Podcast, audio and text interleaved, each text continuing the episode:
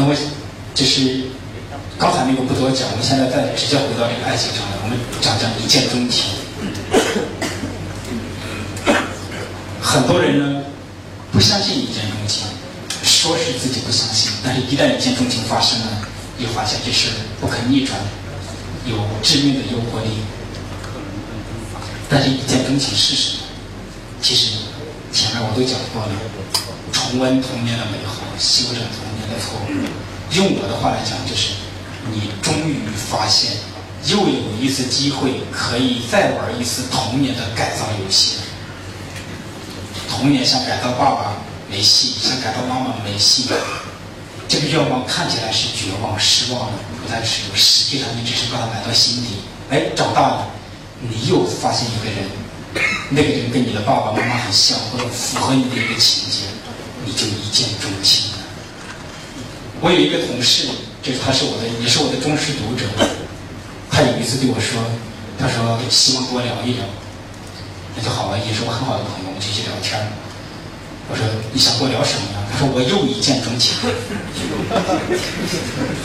因为他第一次一见钟情就是谈恋爱谈了七年，在第七年的时候就结束了。他现在又一见钟情，他很担心，就是这次又在玩同玩同样的轮回。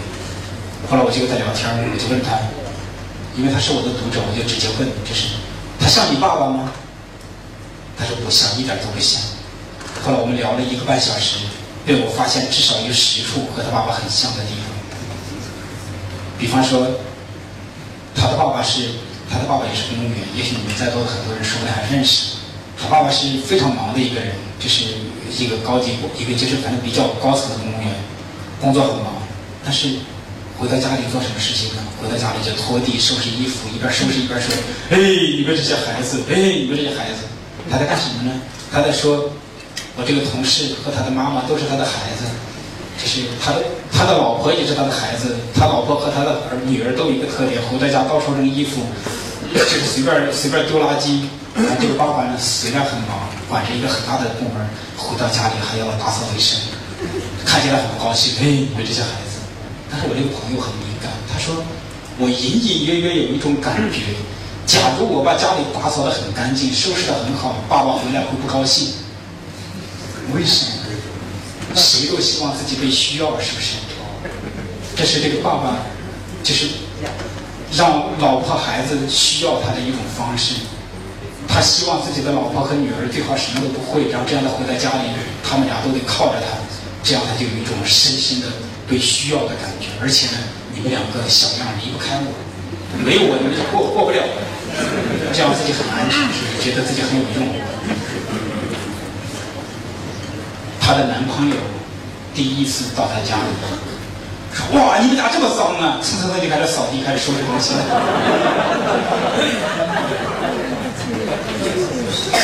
他的爸爸还有一个特点，就是比方一家一家三口上来去哪玩，爸爸总是说：“哎，你们决定吧，你们决定吧。”哎，我只是有一个想法，咱们去哪儿玩吧？因为他老说：“哎，我的主重我的意见不重要，你们可以忽略。”结果呢？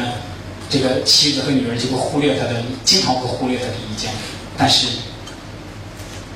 到了最后，这个爸爸一定会再想办法，再回到他想去的那个地方，然后要再玩一次。然后她她男朋友呢，让他们俩商量好了，有一天，比方说商量说去哪玩，这个男朋友说咱们去动物园吧，然后这个女儿就说哎呀动物园我去很多次了，不想去了，去植物园吧。哎，第二天。他他男朋友就说好，那咱们去植物园。第二天俩人去了植物园，在晚上四五点，因为我经常去植物园拍照片，我很我是玩专就很喜欢玩摄影，器材是很专业的。因为在植物园，一般在傍晚的时候，那时候拍照片是最漂亮的。所以你要想看到植物园那个那种那那种更漂亮的感觉，你一定要待到就是傍晚，然后在晚上再走比较合适。但是呢，她男朋友也这时候就到了四点钟就会。就是站就就或者到了三点钟就开始说，哎呀，忐忑不安，就开始一一再的劝他，咱们再回去去动物园吧，动物园多么多么好。他的家，他给你的压力很大，这个女孩觉得必须得满足他的愿望，所以最后呢，又回到动物园去。你看，这是两个例子，还有很多例子，就是他其实这个男人只是长得和他爸爸不像，但是那个人格特点、行为模式跟他爸爸一模一样，那这就没什么好说的了。一见钟情就是又找到了个爸爸。但是这个一见钟情是怎么发生的呢？他是别人介绍的这个男孩给他认识，他们俩在一个餐厅，他先到，然后这个男孩进入这个餐厅的门口，他一看见就知道就是他。什么意思呢？第一个就是说啊，就是这个男人了。第二个意思就是，就是他，不是他也得是他。我曾经就是呃采访过一个明星，也许大家都知道，就是看那个《还珠格格》里头有一个女侠，那个女侠叫刘飞还是叫什么？我采访过那个演员，那个演员在三十岁的时候结婚，不是三十岁的时候谈另一个男朋友，后来结婚的。她也是在一个就是。在一个五星级宾馆的那个这个酒吧里等着这个男人，这个男人一进那个酒吧，他脑他心中就有个声音出来，就是他了，不是他也得是他。后来她老公说，她老公结婚之后，她老公很狡猾，结婚之后再告诉她，他说，其实我跟你一见面我就知道你跑不了了。他说你怎么会知道呢？他说我一进酒吧我就发现我的眼睛亮起来了。所以这就叫一见钟情，是吧？然后就是那个对这个对这个柳飞呢，对这个演员来讲，就是他其实很清楚，就是他的这个老公很像他爸爸，儒雅、有文化，但是同时又比较有力量，又比较有包容力，所以呢，他他就他就是喜欢这种男人。那我这个朋友呢，我就问他，我说你一见钟情，你到底喜欢他什么呢？他哪一点吸引你？他的解释就是，他的眼睛很亮，很阳光，但这是一种托词。实际上，有一个很美妙的事情发生了，一个很重要的事情发生了。我们经常并不知道发生了什么，但是我们头脑上希望有一个理解，希望我们能够知道这件事，所以我们给一个答案，就是他的眼睛很迷人，很阳光，但实际上不是这么简单，实际上是。他能感觉到你，又有一次机会，一个像爸爸一样的男人来到自己身边，自己可以重温童年的美好，修正童年的错误，他可以再玩一次这些游戏。其实就相当于那个人虽然在这儿，你根本没有跟他说话，但是你们已经开始交流，非常非常重要的交流，很重要的信息已经扑面而来，你的潜意识，你的感觉已经知道就是他。我我课间跟你们的同事聊天，就是他讲到一个刑警破案，就是当时只看到模模糊糊的录像，很不清楚，就是说没有什么细节，但是那个但是那个刑警呢，就通过感受，就把那个人大致的样子在自己心中形成一个画面，所以呢，那个嫌犯出现，他就有一种感觉，就是他的，不是他也是他。你看，觉得感觉是非常厉害的。其实我们谈恋爱就很玩这种感觉。那么，这个人我们说他一见钟情，他前一次一见钟情是怎么回事呢？非常有意思。或者说，我说你为什么跟你，就是为什么跟那个男朋友分手呢？他说，我发现他是个坏男人，花花公子。我当时听他讲，我就哈哈大笑。为什么呢？因为熟熟悉的男朋友嘛。我说天哪，你才发现他是花花公子。我听你讲你们恋爱故事，我就知道。你一讲我就知道他是花花公子。其实我一讲，你们都知道他是花花公子。为什么呢？他们俩刚认识，在大三的时候认识。这个女孩就去国外，就是留学，就留学一年再回来。结果他刚走不到一个星期，这个哥啊，不到一个月，这个哥们就和他最好的朋友上床。那你说这不是花花公子是什么呢？但是很有趣，她就立即就原谅了她的男朋友。后来她知道这件事情的时候，她她立即就原谅他。因为她男朋友还有一个特点，如果在餐厅里吃饭，过来一个漂亮的女服务员，她就跟女服务员调情。然后，但是她一直会说啊，她男朋友其实挺忠诚。她在玩什么游戏呢？她的爸爸是个好男人，但是她的爸爸不够有魅力，所以呢，她喜。她意识上希望找一个有魅力的男人，哎，果真这个呢，她第一个男朋友有魅力，就符合了她这种修正童年的错误，找一个有意思的男人这么一个特点。但是在同时呢，会把爸爸的这种形象投射到这个男人的身上，说他不仅有魅力，而且很忠诚。他一直生活在这种幻觉里，直到什么时候这个幻觉才破灭？直到第六年的时候，他们随着我们老讲七年之痒，他就在第七年的时候分手，但是那个绝望感发生在第六年，就是她发现，她确信她男朋友是个花花公子，是在第六年的时候发生。所以这就是七年之痒的道理所在。我们待会再讲七年之痒。嗯，我们。讲了我这个朋友是吧？他就讲的他要找什么坏男人。当然，这第二个男朋友就很好，第二个男朋友就真的符合，就是跟他爸爸一模一样，是那种很好、很忠诚的男人，但是可能就会少一些魅力。然后再讲一个这个女强人的轮回，这是我另外一个好朋友，美在花城的选举第三名，职业模特。然后后来自己开公司很成功，然后买宝马车，然后就是家里布置的很漂亮，烧一手好菜，我去他家吃饭觉得赞不绝口。那你说这样的女人该找什么老公呢？这个女人的说法是我要嫁给亿万富翁，很多人就信以为真，实际上不是。这个女人找了一个很普通的老公，一个小白领，她对她的老公说。我已经把你的人生道路规划好了，按照我的方向走，你很快就会走向成功。她老公一开始很享受啊，哇，大美女，烧一手好菜，然后就是又很会做事情，还给自己钱花，他觉得非常满意。大家不要以为这男人，所有男人都不喜欢吃软饭是吧？就是，但是他这个也不叫吃软饭，因为俩人真的是谈恋爱谈出感觉。但是结果，三年后，这个男人要跟这个女人。我这个朋友一开始不敢相信，哇，我我条件这么好，你还靠着我才能生活，你敢跟我离婚？你离了婚有这种生活条件吗？没有的，所以他不相信。他说那那好，你就离就离吧。他以为是闹着玩的，没想到他发现这个男人真的要跟他离婚，他后来就特别受伤，他提出非常苛刻的条件。离婚可以，把我花在你身上的钱还给我，你肯定还不了的。但是未来离婚的几年之内，你要把你的收入的三分之一还是二分之一啊，要交给我。结果她老公还是她老公答应了，她老公答应要把未来几年的收入分多少给她。但这个时候我这个朋友就非常非常受伤。其实这个男人很笨，什么很笨呢？这个这个男人这样做，就向他老婆传递了一个信号：无论如何，我都要离开你。而这个女人也发现，这个男人宁愿一无所有，宁愿什么都没有，都要离开他，他该多受伤呢？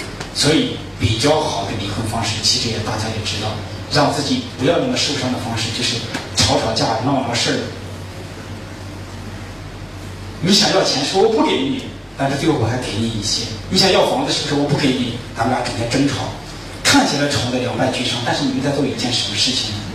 你在告诉对方你很重要。所以有时候呢，在离婚真的万一发生离婚这种事情，要有策略的吵吵架，会给对方心理的保护。那么后来他就后来就离婚了嘛？离婚之后，这个我这个朋友就特别受伤，他这次就下定决心。要嫁给一个亿万富翁，因为他认识的亿万富翁就是就是他这种圈子里这种人也也不少，但是很有意思。过了一年后，这个他又对我说又开始恋爱了，我就问他什么样子啊？小我六岁，很帅。然后这次倒是接近亿万富翁了，是亿万富翁的儿子，但是就是非常的挣钱能力很差，也一样是要他养。看，诱拐的意思。那么后来你要知道，他他这种轮回里头，如果我们做解释，就是说，首先，他找的这两个男人都像他的爸爸，都是那种有点软软的，但是很聪明，似乎就是我们会说扶不起的阿斗，似乎很聪明，似乎就是很有很有潜能，但是呢就是好像就立不起来。而他呢是，其实大家一看就知道，这是一种非常非常强势的一个人。大家想一想，你真的愿意跟这种女人一起生活？你可能只会觉得她很漂亮，就是很迷人。你如果只看到这些，那你就会很惨。因为这样的女人控制欲望非常强。我去她家里吃饭，然后我女朋友呢，就是就很，我女朋友是一个这种到哪到哪觉得很随便的一个人。她去了之后，她家里有非常非常漂亮的蜡烛，然后就是这么粗的这种这种蜡烛，然后就我们就在这个烛光下吃饭。后来我女朋友就拿那个牙签去按她的那个蜡蜡烛的那个边儿烧着的那个边儿嘛，她按一下，这个这个美女站起来走一走，然后又回来了。她再按一下，这个美女又站起来走一走。后来她对我她对我说，她说我忍了很久，我决定还是要告诉你，当你按 我这个蜡烛的时候，我感觉到很不舒服。什么意思呢？他控制欲望很强，他希望在他的家里。一切都要按照他的意志来安排，任何一个人就是违反了他的意志，就破坏了他头脑中的那个局面，他都会感觉到很不高兴。所以你可以想象，假如你作为她老公或者作为她男朋友，你和他在一起会多痛苦。那么几个月之后，那个小她六岁的男朋友就离开了。这是一种轮回。另外一个讲到轮回的话，一个最有意思的个案是谁呢？美国前总统克林顿，因为克林顿，我发明一个词叫“克林顿钟摆”。我在就是二零零一年到二零零五年就在《广州日报》做国际新闻。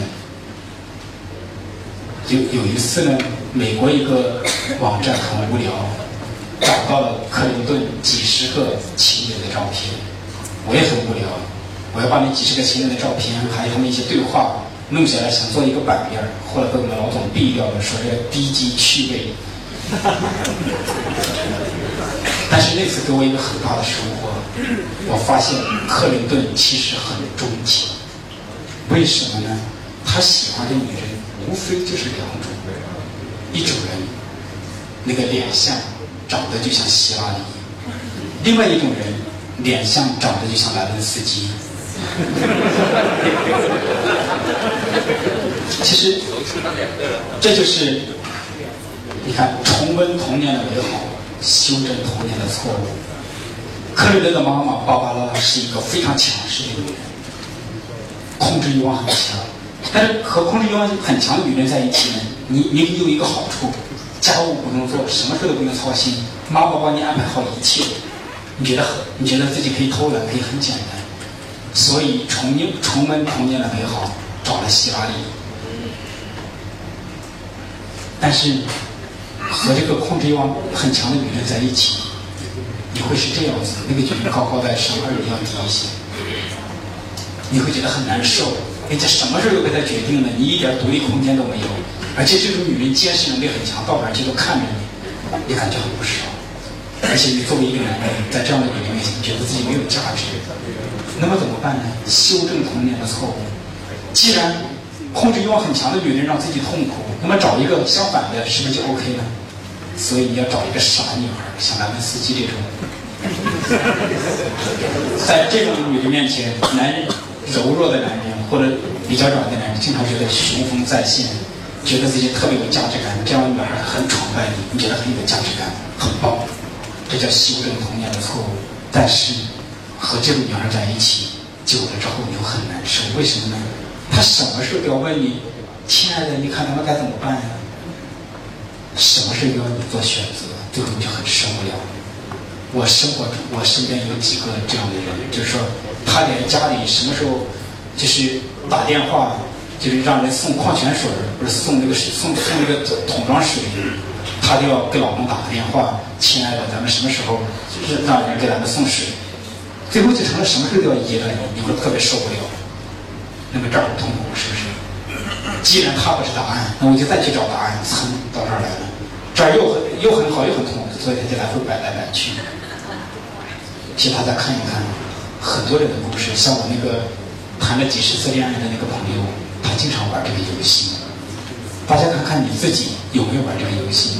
如果你是情圣，很可能你在玩这个；如果你不是情圣，只是一个一般的情圣。你有一个情人，或者有一个非常非常有好感的人，那个人既不是情人，也不是恋人，同时还有个老婆，你看一看，是不是这种局面？老婆在这边，情人在这边。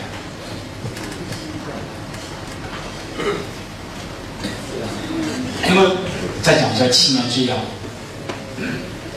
很有意思的，就是我做治疗的时候，经常会发生这种现象。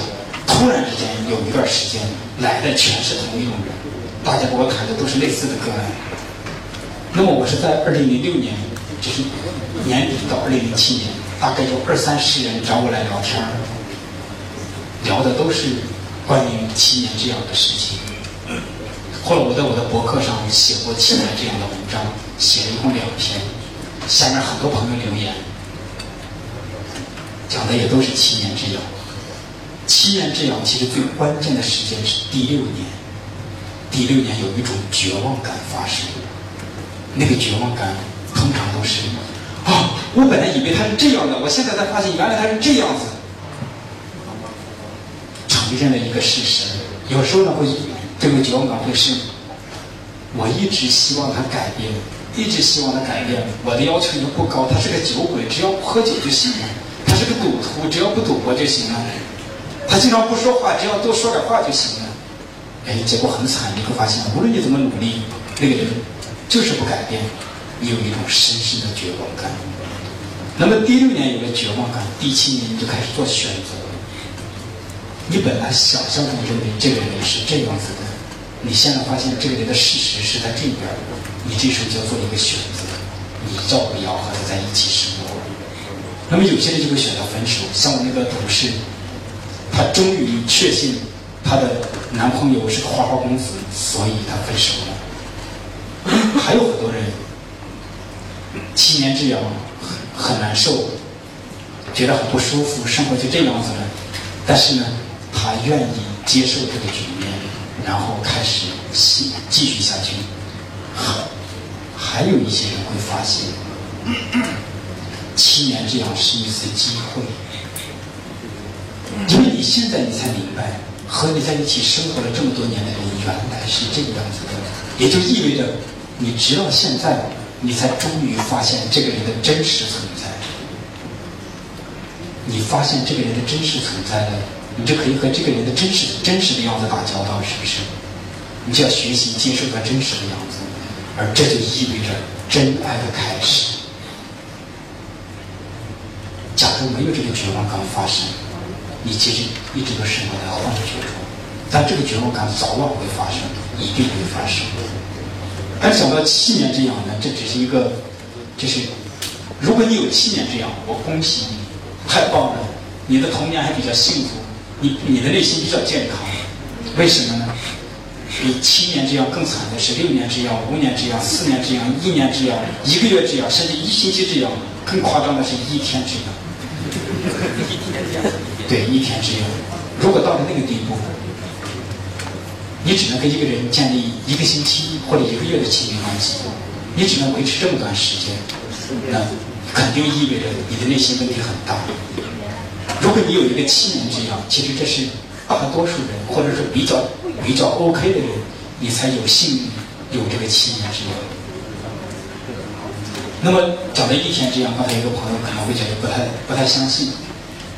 我有一个朋友，你做我朋友你既有一个好处，可以经常找我聊聊天儿，谈谈心事儿，能够谈清楚；一个坏处就是很不幸要成为我的个案，会到处讲来讲去。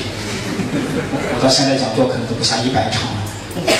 那么我有一个朋友呢，他曾经有一段时间就是一天之痒，他干什么事情呢？每天每天晚上特别孤独，他就跑到酒吧里，跑到酒吧里干什么呢？拉一个男人回家，然后回家就回家就不用说了。啊，第二天呢，他就对这个男人说：“求求你不要走，在家里陪陪我，我很孤独。”但是男人那是有工作的呀，或者有事情的呀。你到第二天你还是要走的。结果男人一走，他就觉得这个男人不要他了，这个或者就很愤怒。这个男人怎么这个样子？他太不重视我了。你滚一边去吧，我再不跟你打交道了。所以呢，他经常是晚上去酒吧，然后拉一个回来，第二天就走了。碰到这种人，我们通常会男人会说的水性杨花，淫荡，说的难听一点。但是，就包括陈冠希，我们会说陈冠希性生活很混乱，道德不好。但是我自己现在越来越深的明白，他们非常非常的痛苦。他们想和别人建立一种亲密关系，但是他没有这个能力，所以呢，他只能跟别人建立一个又一个短暂的亲密关系。那么这是这是为什么呢？这个我们就会说，因为他童年会有很多不幸的东西，他只能重演一次又一次重演这个模式。美国有一个，这是心理心理学家，他也是佛教的高僧，这是他特别好玩。嗯，他长大之后谈的所有的恋爱都是维持六个月，六个月就完蛋。我们就说他叫六个月之痒，是吧？为什么六个月完蛋呢？因为他的父母离婚，而且美国人很喜欢谈判讲契约，是吧？他的父母就建立一个合同，就是咱们离婚之后。孩子这半年归我，那半年归你。结果呢，他孩子就是六个月跟着爸爸，六个月跟着妈妈，六个月跟着爸爸，六个月跟着妈妈，最终就导致这个男人只能维持六个月的亲密关系。那么这种这种故事特别多。我其实有一次去上一个课程，那个课上那个女那有一个女人，她说我一定要离婚，我春节一定要离婚。我们上课的时候十十十十二月份，她说我一定要跟老公离婚。后来我跟他聊了聊，才发现他有三次这个恋爱，而且这三次全都是在两年的时候结束。那么我就问他，在你两岁的时候发生过什么重要的事情呢？两岁的时候，他的妈妈和他的爸爸离婚，所以你会看到这种情形：小两岁的时候，妈妈抛弃我。因为他后来跟着爸爸，等我长大了，我要一再重演我这个两岁或者亲密关系维持两年被别人抛弃的这种感觉。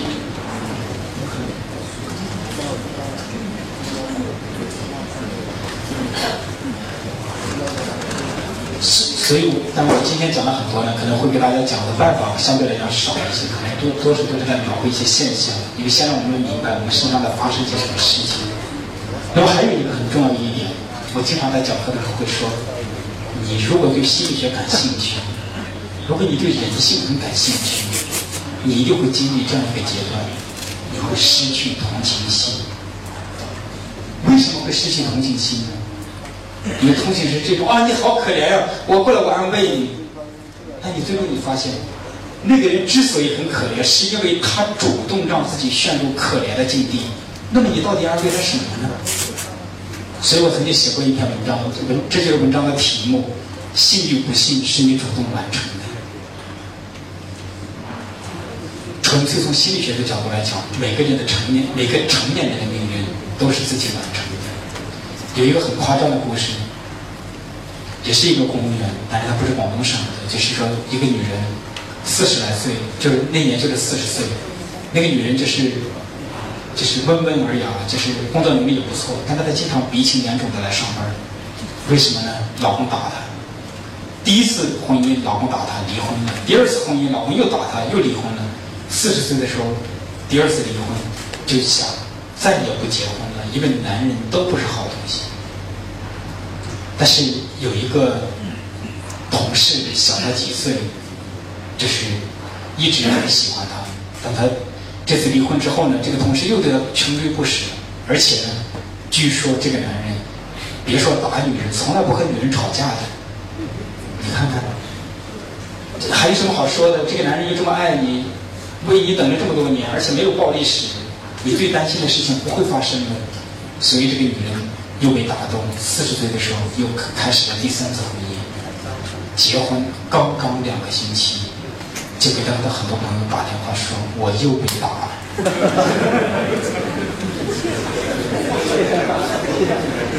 那这一次呢？你想想，如果你是你是他的朋友，你会怎么办呢？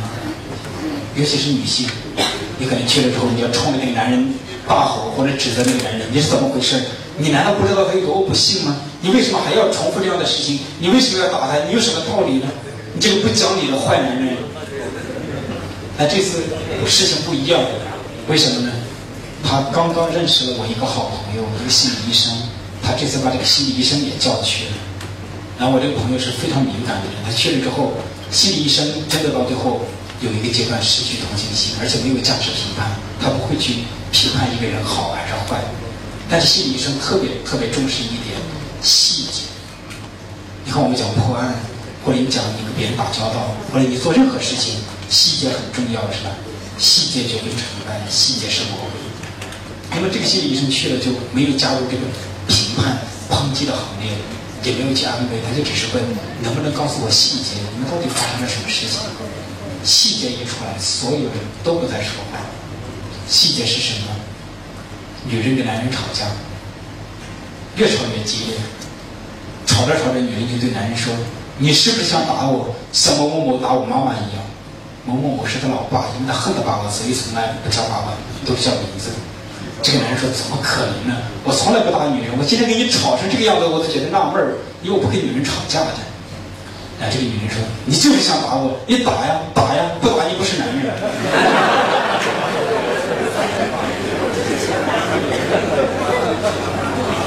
结果呢，这个男人还是好男人，他一而再再而三的说这个男人就是不打他。后来这个女人就陷入歇斯底里状态，一遍一遍的说这个话。最后这个男人的回忆就是脑子里突然一片空白，就一拳打出去。发生啊，刚才有朋友很厉害，他说催眠，说的难听，说好听一点是催眠，难听一点叫洗脑。这个男人的逻辑被这个女人的逻辑给清洗掉了。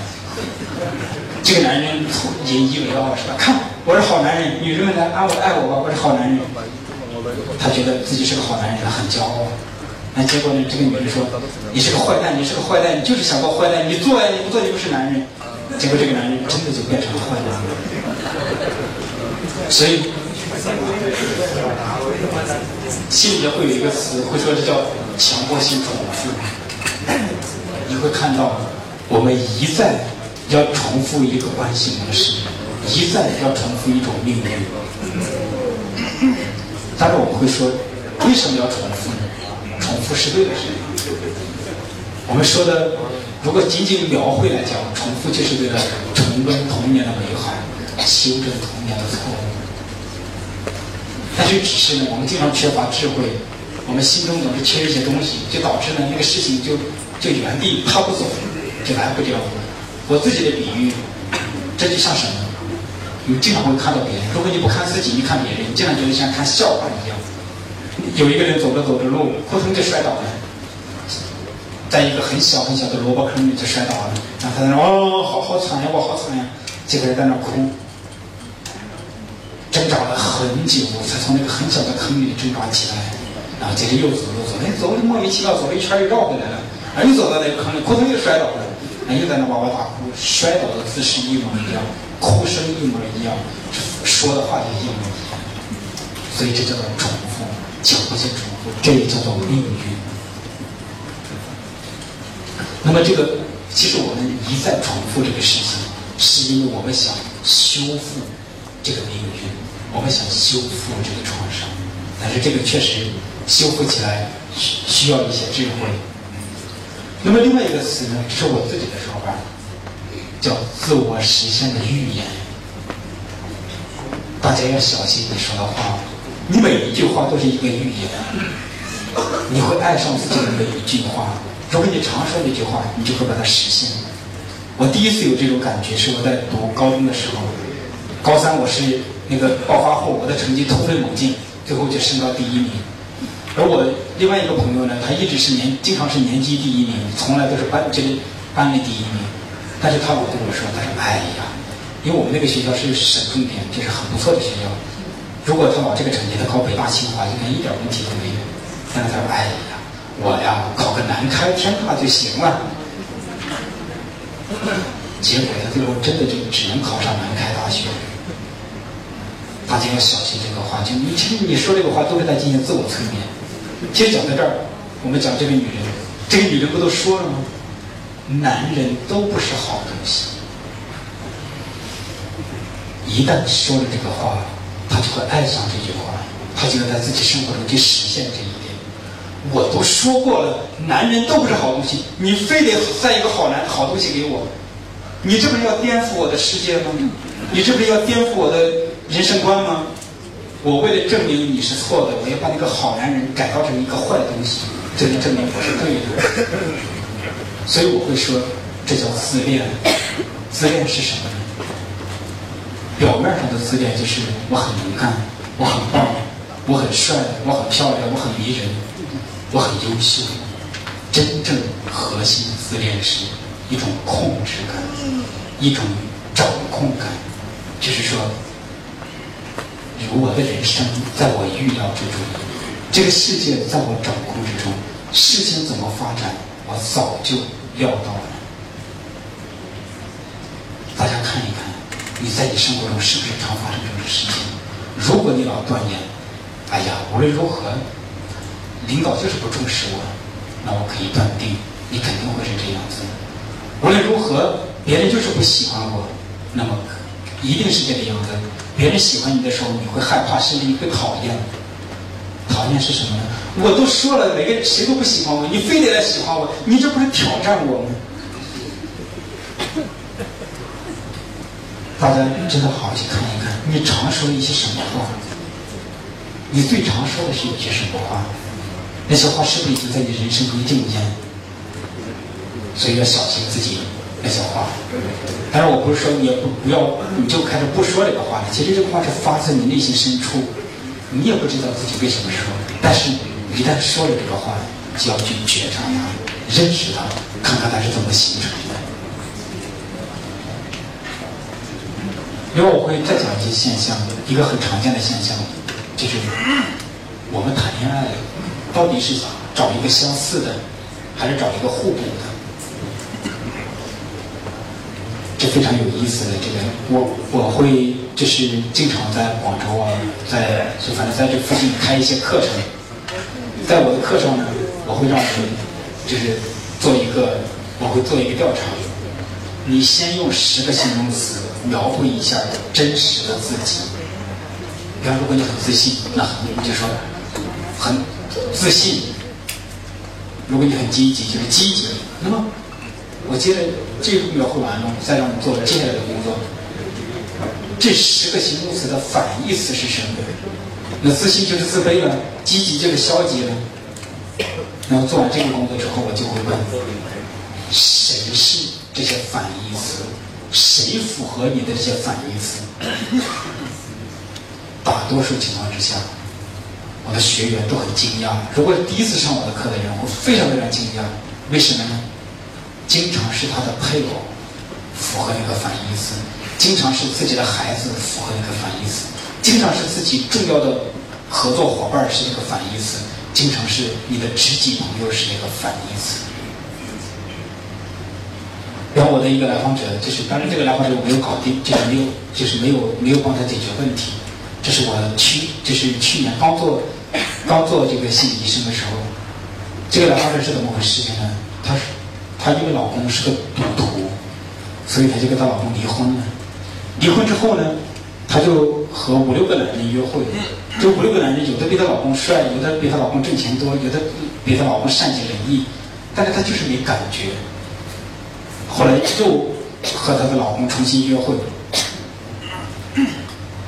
但是她就对她老公说：“如果你想复婚，你就不能赌。”但是她的老公说：“除了这一点，别的都可以谈。”那么，就是非常有趣的。你看，她老公是一个赌徒，乱花钱。这个女人呢，非常非常的节俭。但是我们会说。后来就是等那个咨询快结束，但是我感觉我已经帮我帮不了她，因为没有办法让这个女人谈感觉、谈感受。就我那个时候水平有限，没有办法让她很好的谈感受。但如果现在的话，就就基本上能搞定这种问题。后来就是我就问她，呃，也不是问他，就到最后了，我就坦然对他说：“我说我感觉我可能帮不了你，我们谈下去会浪费你的钱。”那么他就说：“那你给我一些建议吧。”后来我给他的建议就是，你去试一试乱花钱，你甚至去试一试赌博。如果你比你老公还会赌博，你老公就会反过来劝你：你在干什么呀？你怎么乱赌博呀？啊，你老公会劝你，你老公他会觉得这是无稽之谈，怎么可能？在我的理解里，她的老公真的很爱她，她的老公非常爱她，而她老公爱她的最重要的方式就是帮她完成她不敢完成的愿望，花钱。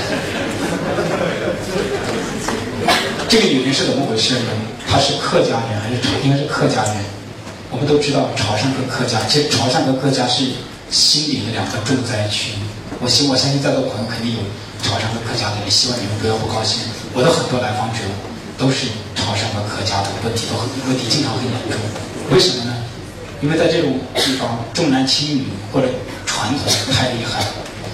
比方刚才讲的这个。这个节俭的女人，她是在家里排行老大，下面七个妹妹，第九个是弟弟。你想想，在这种家庭里，作为一个女人，你会觉得自己一无是处，没有价值。你想赢得父母的爱和关注很不容易，而且每一个妹妹的出生都一再验证，女人是没有用的，女人没有价值。那怎么办呢？每个人孩子都渴望获得父母的爱和认可呀，那你怎么办？这个女人作为长女，她的方式就是从小就帮父母料理家、理家，他非常节俭。当他非常节俭的时候，他的父母会夸奖他、认可他。所以呢，他这么节俭，是因为他渴望用这种方式让父母接受他。但是你想一想，这么节俭就是他的全部吗？他难道就不希望？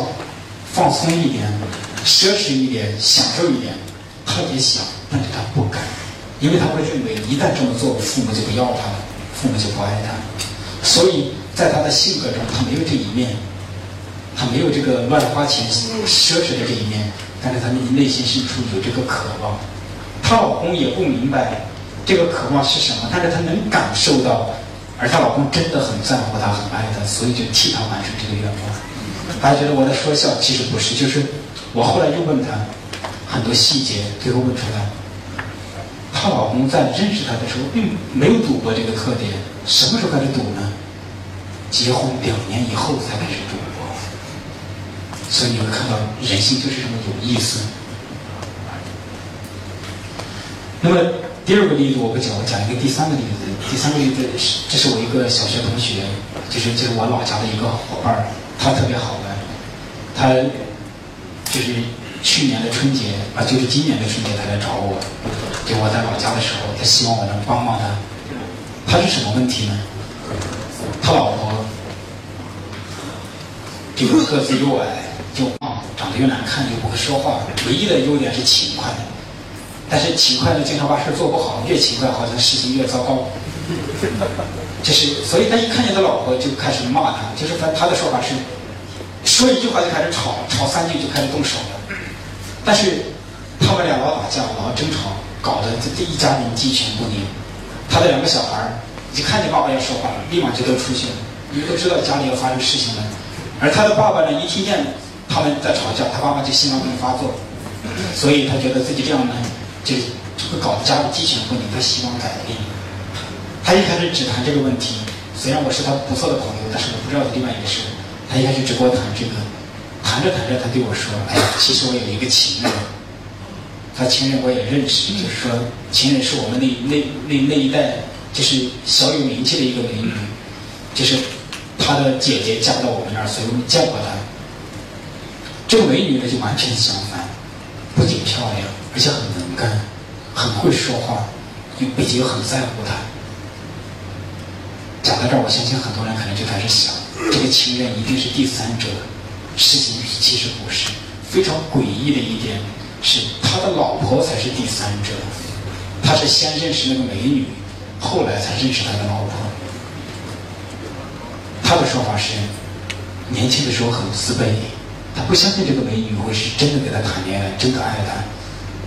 所以呢，虽然他先认识这个美女，这个美女想跟他结婚，但是他不敢。他觉得这是天仙，天仙怎么能跟我在一起过日子呢？后来我就就是跟他聊天，他有一句话说了三次。其实我做心理咨询特别重视这一点。假如有一个人在很短的时间内有一句话连续对我说，那句话就非常重要。那这就很简单，他就这样说：“这是命，这是命，这是命。”每个人对每一句话的理解都是不同的。当他一开始说这是命的时候，我以为他说的这个性格决定命运，啊，他他就在说这是冥冥中不可知的力量。他说第二次我还是没重视，但他一说第三次我就知道这个事很特殊。后来我就问他，我说你说这是命，这是什么意思呢？你想表达的是什么？他说，哎呀，因为他们家就是在我们农村，就是过得比较好，所以经常有人跟他说亲。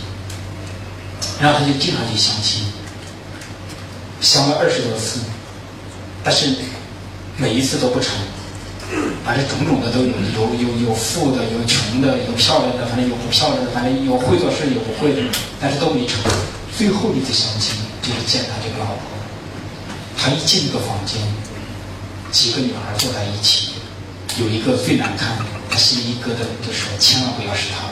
哎，果真是他。但是他答应了。你看他这个事多离奇！最丑，他心里咯噔，但是他还答应，这是怎么回事呢？他说这是命，但你看这个命是自己选的。那么这个事儿怎么理解呢？他为什么要这样做呢？其实大家也许都会知道一点：有一个人条件儿。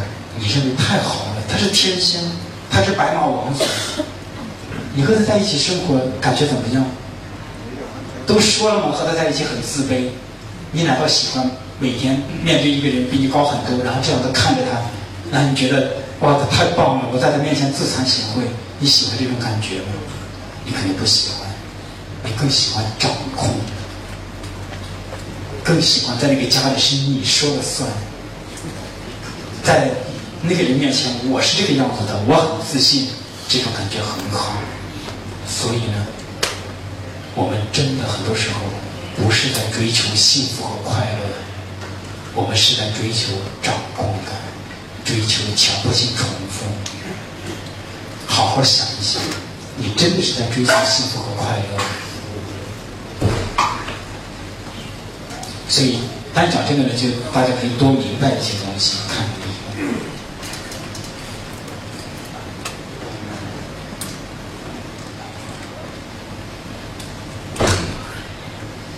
所以我写过一篇文章，就是就是谁是你人格的对立面这是我在课上帮大家做这个练习，就是为了让大家认识到这一点。那也是我一个学员，这个学员是被他女朋友拉过来的。一般上我课的人呢，都是我的读者，都很了解的。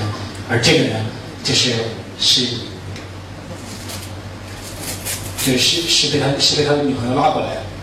然后这个男孩是东北人，然后他就。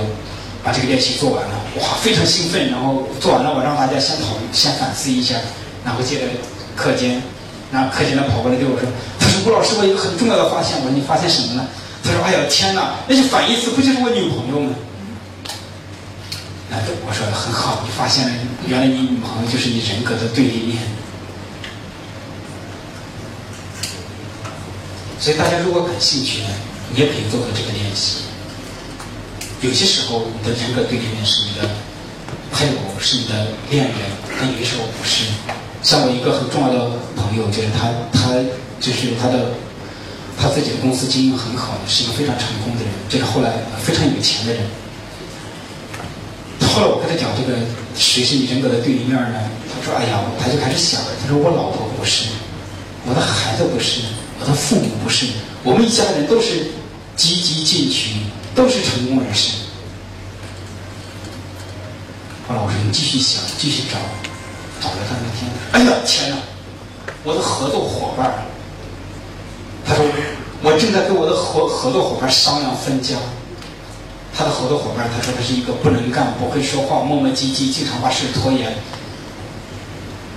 他说他的合合作伙伴原来是他人格的对立面。他的自信、经常能干，需要这个人的自卑和老八事做错来衬托。他总喜欢大权在握。假如也找一个和他一样能干的人，他还能不掌控吗？他不行。所以他需要找一个这种性格和他相反的人在一起，这样他们才能共事情。所以他在这儿我们就明白，就是他在做什么。当然，他我跟他那次算是帮了他很大的忙，因为他明白这个之后，就不再跟自己的合作伙伴闹分家了。他先先看自己的内心，究竟什么时候自己才能放下这个掌控感，才能够容忍别人和他同等重要。直到那一天，他才适合找非常能干的人，否则他找了很能干的人，一定会玩完，因为能干的人不会吃他那一套。那么，如果大家感兴趣呢，可以就是做的这个练习，就是你用十个形容词描绘真实的自己，然后再找出十个形容词，十个找到这十个形容词的反义词，那你再看一看谁符合这些反义词。那么，如果扩展的话，如果你想对自己有更深的了解，你想发现关于你自己人生的真相，你希望在自己的家庭、婚姻。和亲子中都有一个很和谐的关系，你可以做这个扩展练习，你可以分别用十个形容词来描绘真实的自己、理想的自己、真实的爸爸、理想的爸爸、真实的妈妈、理想的妈妈、真实的配偶、理想的配偶。如果你孩子已经有了，甚至比较大了，你也看一看你真实的孩子和你理想的孩子。你会发现这之间联系非常非常密切。那么最后就是我讲一点，就是其实你看我今天因为主要是来描绘这些现象，因为第一次来给大家讲这个课程，所以讲解决呢就讲的比较少。其实真正的解决方案是最简单，特别特别简单。如果你让我描绘问题，问题千变万化，非常复杂，但是解决方案就很简单。但这个解决方案真做起来，就是并不是那么容易，也会需要很多东西。解决呢，就是接受，接受你生命中的真相，接受你真实的自己，接受你真实的恋人，并且接受你真实的父母。就像那个蒙特梭利幼儿园的那些孩子们的那些觉悟，父母是不可改变的，你越想改变他们，他们就越糟糕。那么，也许可以对自己说：“一个记住这句话，你的配偶、你的孩子，主要的还是你自己，接受你的真实的存在。”那么，就是如果大家想继续去了解今天的话题呢，就是可以看我这些书。我写了这六本书，到现在为止。然后，这是二零零七年出的书，就是为何家会商人，解读疯狂。其实今天来到这儿讲课呢，我有一点激动，因为很想跟大家讲这个解读疯狂。什么叫解读疯狂呢？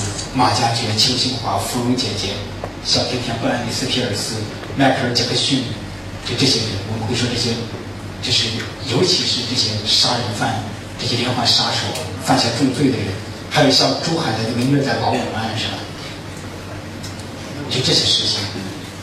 那么，当然这些事。这是这些事情呢，就是我们会说它是一种比较极端的事情，但是这些极端的事情其实和我们生活中这些道理没什么两样，都是同样的道理。我是明天在广州日报见报的，就是这次分析这个北京大兴的这个灭门案，然后那个男人是把自己的家给灭了，就是我们如果我们去看的话，我们能看到这里面的道理是什么。另外这个。为何家会伤人呢？是现在卖的最好的，现在已经就是现在已经印刷到第九次。然后这是二零零八年的两本书，《七个心理预言》，心灵的七种兵器。嗯，心灵的七种兵器呢，就是讲的是一个我们通常会忽略的道理。我们会陷入一种陷阱，活着就是为了追求幸福快乐，所以呢。我只要幸福快乐的感受，而那些不好的感受我不想要。不好的感受是什么？愤怒、悲伤、内疚、恐惧这些东西，你说我不想。这样一来，你的麻烦就大了。所有的情绪都是什么呢？都是一个信号，反映了你内心深处一些很重要、很真实的东西。我们要通过这些情绪，通过这些感受，和自己的人生真相建立一个连接，然后接受你的人生真相。当你做到这一步，你会有一种很特殊的喜悦，那种喜悦和快乐还不太一样，弥散性的非常非常喜悦，而你最后呢，就会有一种平静产生。一旦有那个平静产生之后，你就有一点会是这个波澜不惊，镇定如常，泰山崩于前而不形于色，你就会真能达到这个境界。如果你在做做刑警、做那个非常厉害的事情的时候，你可能就真的有一种很镇定的感觉。可能我自己才做刑警和做心理医生一样，你先要清理你自己，你把你自己的那些恐惧、悲伤、愤怒清理好了。你在做这个，就是面对这些罪犯呀，或者面对特殊事件的时候，你很容易就能够镇定如常。所以这个这个会让我们，就这本书我有时候会给很多人推荐。虽然它不是我很喜欢的书，但是我觉得那个道理很多人需要学习，接受你的那些所谓的负性情绪。那这两本书是今年的，就是叫《为何越来越孤独》，还有一本书是解梦的。梦知道答案，我算是解梦高手，到哪去都有很多人要解梦解梦。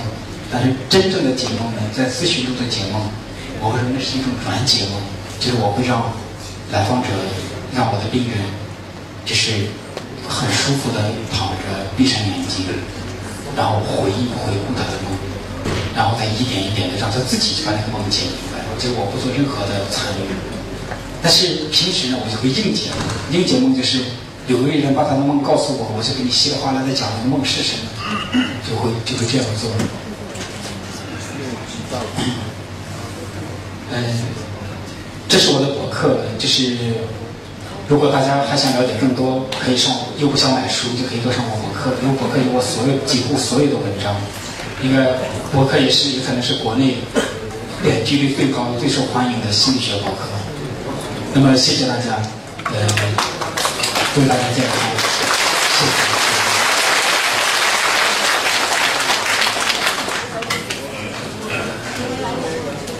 那么最后可能还有一点点，是不是还有一点时间？呃，不知道不知道有没有朋友有什么问题，就是想想提问或者有什么想分享的？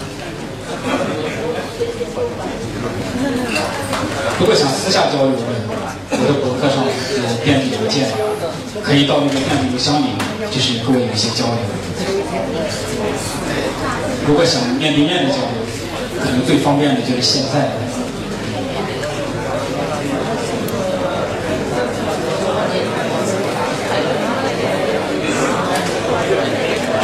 好，那那我们就呃今天就讲到这里，谢谢大家。